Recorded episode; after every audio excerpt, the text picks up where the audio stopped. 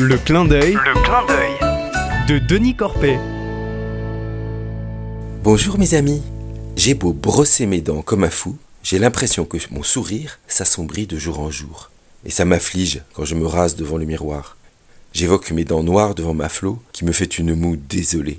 J'ai de plus quelques dents du bas qui se creusent en coupelle où ma langue se glisse après chaque carré de chocolat. Alors, après des années d'abstinence, je prends la courageuse décision de retourner enfin chez le dentiste.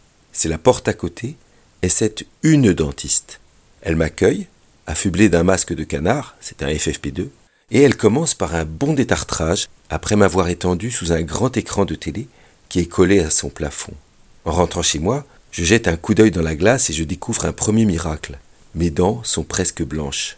À la visite suivante, la dentiste prend une radio et l'affiche sur son écran. Sous mes yeux, en une dizaine de clics sur l'ordinateur, elle planifie les travaux à venir.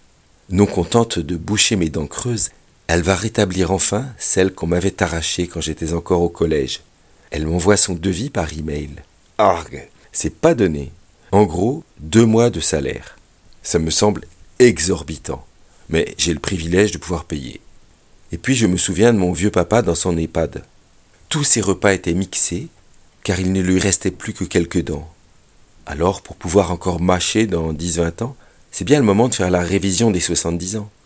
Et puis, rendez-vous après rendez-vous, la dame fait son travail en ma bouche. Avec un horrible moment quand elle dévitalise une dent de sagesse inanesthésiable. Et beaucoup de bons moments à contempler bouche bée l'écran du plafond qui passe des émissions d'Ushuaïa, forêts tropicales et animaux de exotiques.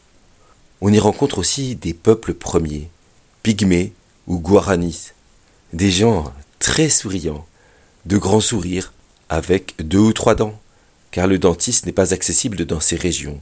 Trop loin, trop rare, trop cher.